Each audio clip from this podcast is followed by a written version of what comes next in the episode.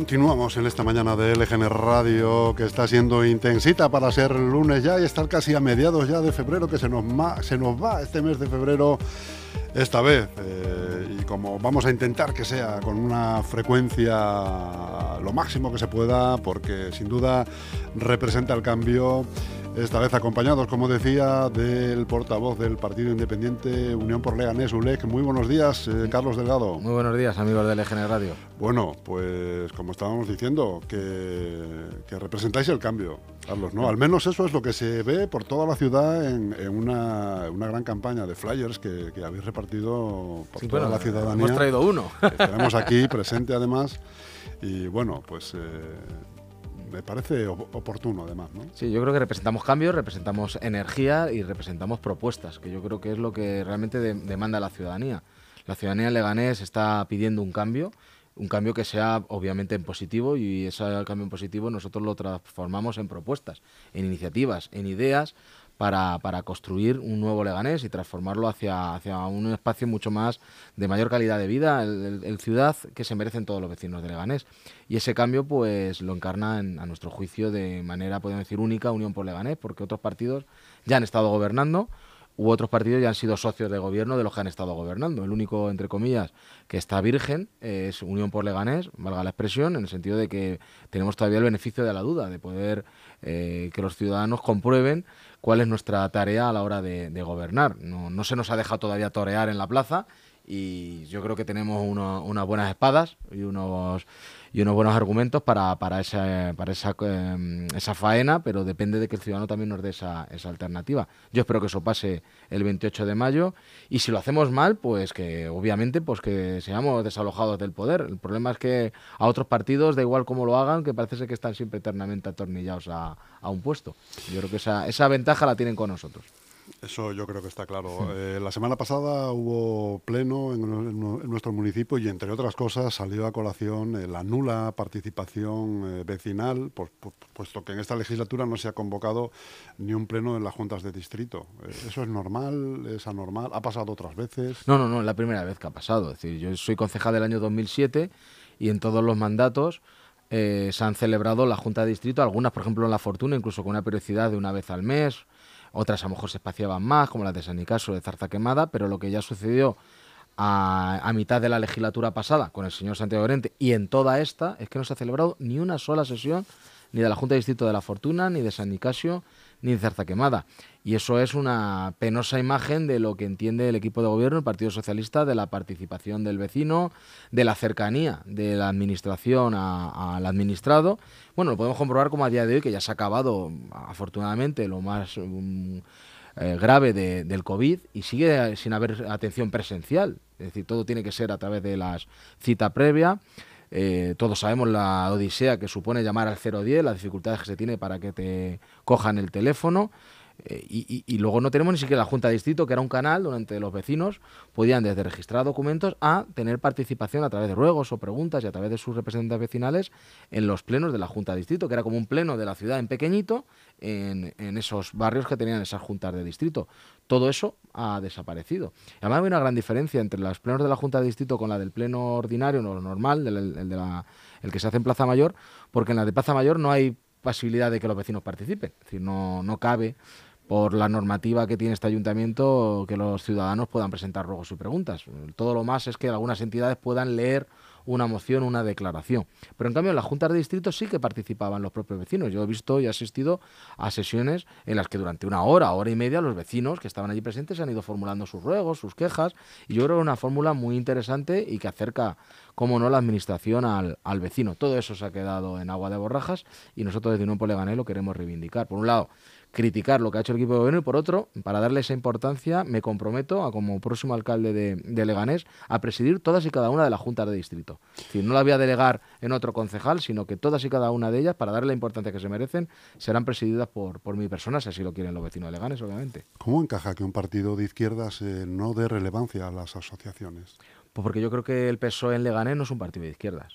Es decir, yo creo que es un conglomerado de intereses básicamente personales, de gente que lleva en la política 30 o 30 y tantos años, unas redes clientelares, familias, como lo llaman ellos, y lo único que utilizan son las siglas del PSOE y al propio ayuntamiento como un elemento para su propio beneficio, un beneficio particular o partidista. Por eso lo de la ideología simplemente es una excusa, una coartada que ellos utilizan para seguir eh, teniendo voto cautivo. Es decir, llegarán las elecciones y dirán a mucha gente que de buena fe son socialistas o son de izquierdas que hay que votar al Partido Socialista en Leganés. Pero el Partido Socialista en Leganés, a mi juicio, no tiene ninguna ideología nada más de la de su propio beneficio. En cambio, por ejemplo, Unión por Leganés, que no enarrola las etiquetas que a mi juicio han quedado un poco desfasadas y más en el ámbito local, como es lo de la izquierda o derecha, cuando luego vemos las políticas que determinados partidos practican, nosotros sí que defendemos que somos un partido progresista, que somos un partido que cree en el progreso, que en la educación pública, en la sanidad pública, cree en la seguridad ciudadana, cree en el, emprendimiento, en que hay que liberar de trabas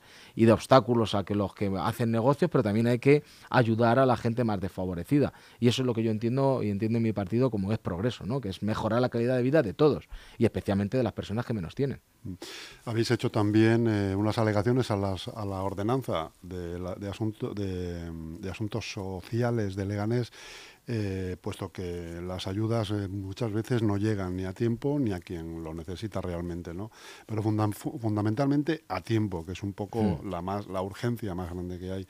¿Cuál es el plan que tiene ULEC al respecto? Bueno, nosotros nos llamaba mucho la atención que se haya puesto en marcha una nueva ordenanza que regule las prestaciones sociales y no acometa los problemas que hay en el área de servicios sociales respecto a que se entreguen esas ayudas en tiempo y, en, a, las personas que realmente lo, necesitan. Al final han hecho un lavado de cara que dejan la ordenanza prácticamente como estaba. Nosotros lo que no vemos razonables es que no haya ningún compromiso temporal por parte del propio ayuntamiento para responder y atender a esas solicitudes. Es decir, miras la ordenanza y no dice cuándo tiene que contestar el ayuntamiento y en qué plazo. Lo único que establece es como una cláusula encima para salvaguardarse ellos mismos de creo recordar que eran tres meses y a los tres meses no ha contestado el ayuntamiento a la solicitud del vecino, que se dé por eh, negativa, como silencio negativo. Es decir, encima del ayuntamiento no hay ningún compromiso porque, oye, yo no contesto en plazo y te doy la concesión, no todo lo contrario. Si yo no contesto, encima te digo que no. Cuando todos sabemos que por ley es obligación de todas las administraciones resolver las, eh, las demandas y la solicitud de los vecinos. Nosotros lo que proponemos es, por un lado, que se establezcan unos plazos concretos de contestación por parte del ayuntamiento y así venga reflejado en la ordenanza para que sea un compromiso pues eso, calendarizado, ¿no? que se pueda ver en, fechas, y por otro lado cambiar un poco la óptica del silencio negativo.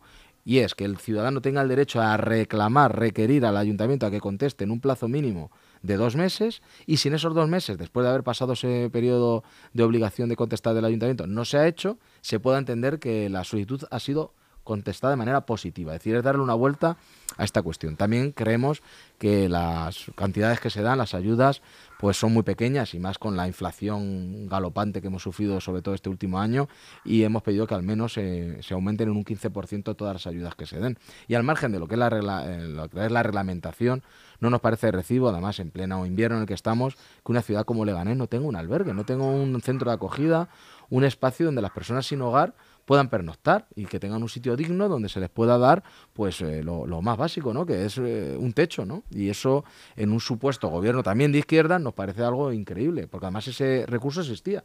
Ese recurso lo ha habido en Leganés y el Partido Socialista se lo, se lo cargó con sus, con sus eh, acólitos, ¿no? Con sus partidos satélites. Nosotros eso no nos parece recibo, más allá de otras alternativas que no nos parecen mal, como la del Housing First, que a día de hoy todavía no se han puesto en marcha de una manera, puedo decir, clara, porque todavía está un pliego ahí en, en proceso de adjudicación y al ciudadano lo que no se le puede es decir que ante su problema se vaya a otra administración o que se busque otro municipio. Es decir, que eso, que eso no, no es una manera de ayudar a las personas que tienen problemas. Eso, por lo menos, nosotros no, esa política de la avestruz no la vamos a llevar a cabo desde, desde Unión por Leganés. Bueno, Unión por Leganés, como dices, eh, en principio, y desde hace algún tiempo ya largo, da por hecho prácticamente que el, modelo de ciudad del PSOE está agotado ya. Y, lo saben hasta los propios del Partido Socialista. Y Solo hay que ver la energía con la que hacen las cosas. Eh, yo creo que, lo he dicho muchas veces, lo vuelvo a decir, yo creo que al señor Llorente ya le aburre ser alcalde y al Partido Socialista le aburre gestionar el Leganés. Yo creo que son tantos años, eh, son décadas en las que esta ciudad ha sido dirigida prácticamente de manera interrumpida por el Partido Socialista. Yo no niego que hayan hecho cosas bien, sobre todo en la primera época, en los años 80, 90.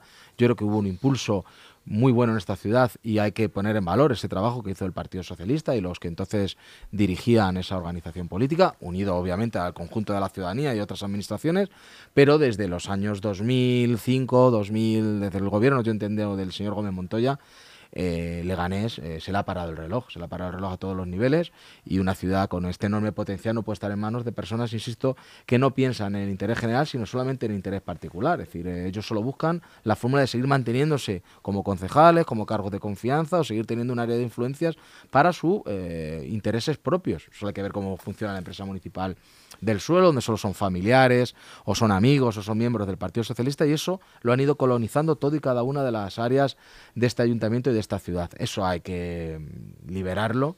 Eh, Leganés se tiene que quitar esas cadenas de ese falso socialismo que ahora mismo representa el Partido Socialista y en esa tarea, como partido progresista, partido vecinal independiente que es Unión por Leganés, que no mira en la ideología de la gente, sino que mira las buenas propuestas para, poner en marcha esta ciudad, yo creo que es la oportunidad que tenemos todos los vecinos de dar un cambio de verdad a, a nuestra querida Leganés.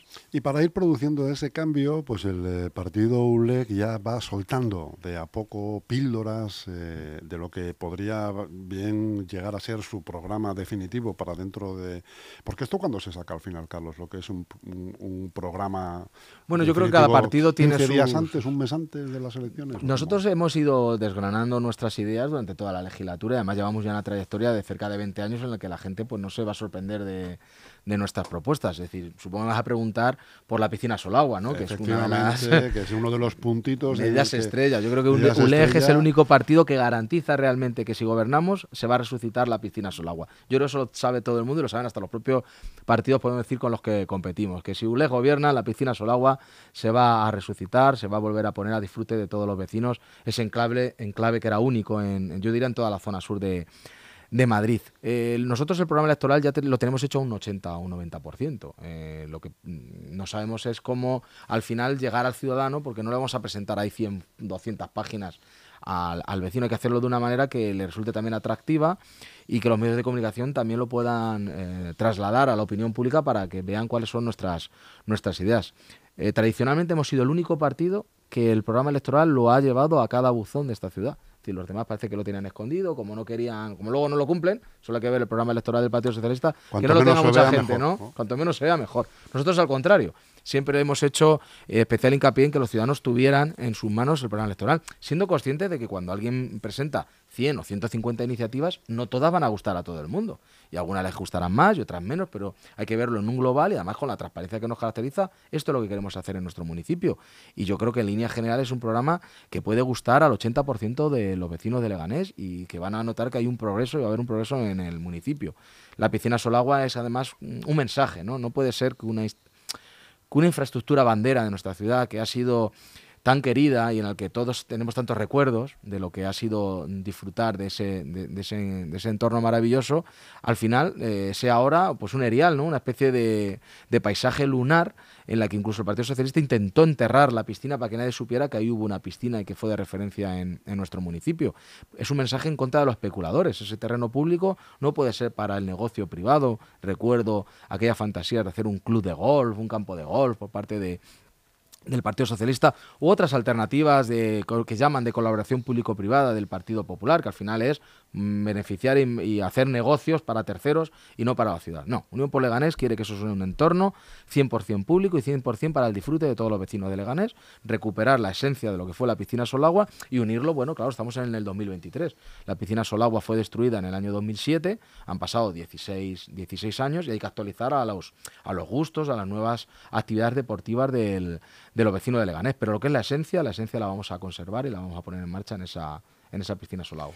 También otro de los, eh, de los pasos que queréis eh, dar es acabar también con la, inseguridad y la intranquilidad de los clubes deportivos de, Leganés creando una fundación. Esta vez eh, imagino que mejor hecha, ¿no? que aquella que se intentó hacer. Bueno, no es que estuviera mal hecha aquella fundación, porque siempre digo que el problema no es el instrumento, sino el problema es el músico y los músicos que tocaron ese instrumento, pues en fin, no sabían de música ni sabían de instrumentos, ni, ni sabían más de nada, solo sabían de, de otras cosas que ahora mismo, bueno, no quiero detener mucho en hablar en ese periodo que no fue bueno eh, para, para, la ciudad. Y esa fundación es un buen instrumento porque lo estamos viendo en los últimos años como muchísimos clubes deportivos tienen incapacidad para poder crecer, dificultades de ayudas del ayuntamiento porque se encuentran ante trabas burocráticas de todo tipo, cambios de criterios que no saben muy bien a qué obedecen, lo hemos visto en este último pleno, como determinados clubes, por ejemplo el de baloncesto, el del fútbol sala o ADIL, la agrupación también de, que, que integra personas con discapacidad, pues para poder obtener eh, las ayudas correspondientes del ayuntamiento han vivido una absoluta odisea.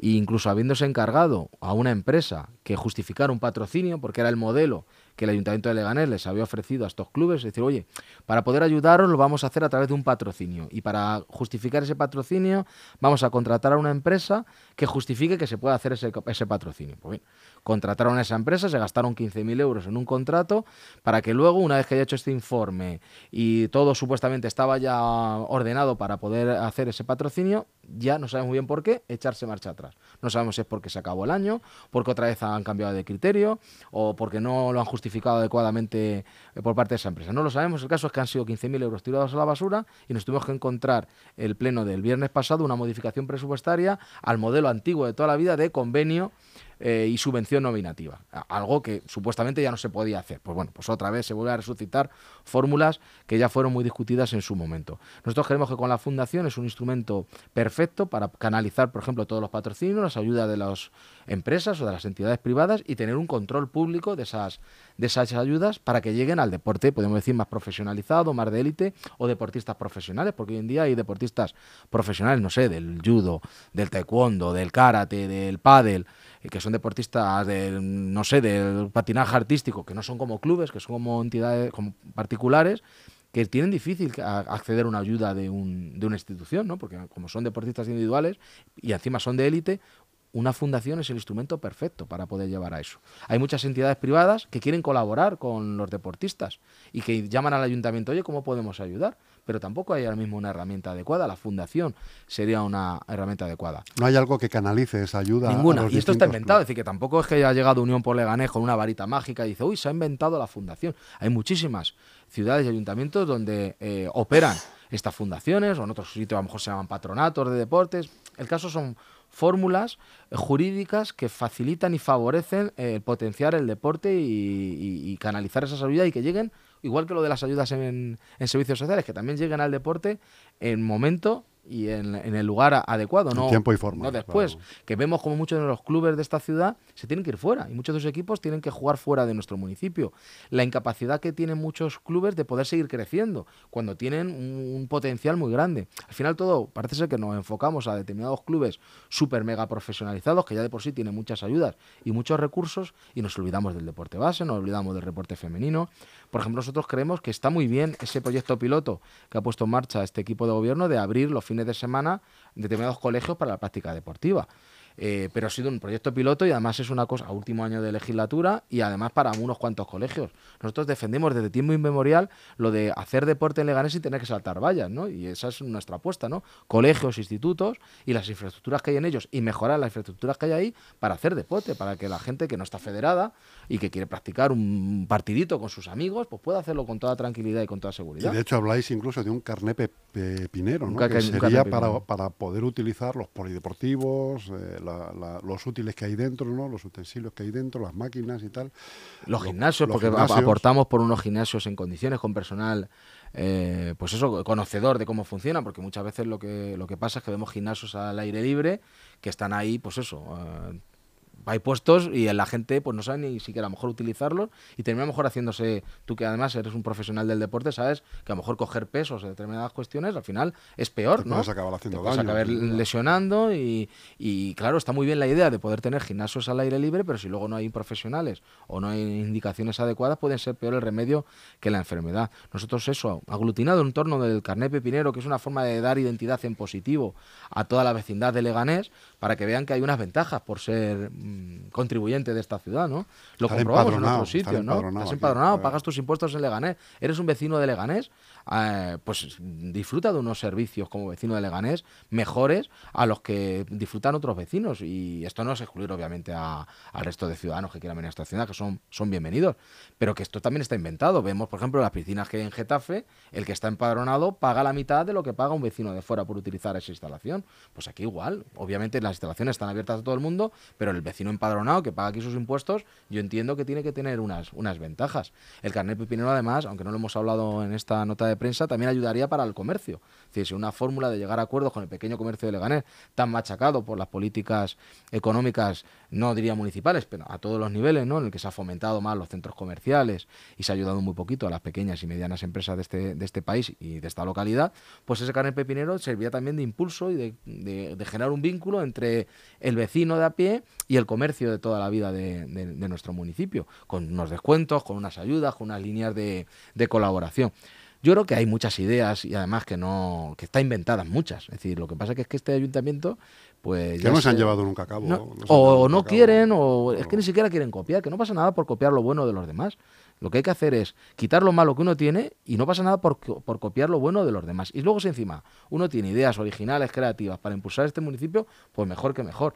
Pero estamos en esa desidia absoluta en la que todo es vamos a ir pasando el día, mm, tiramos por lo clásico, ¿no? Pues cuando llega una fiesta, pues el, el chocolate con churros y un baile y luego el viaje a venidor, que todo eso está muy bien, pero que es que no salimos del sota y caballo de rey en esta, en esta ciudad, ¿no? Luego nos encontramos cosas raras como esos dineros que se pagan por actividades en la cubierta a triple de precio de mercado, ¿no?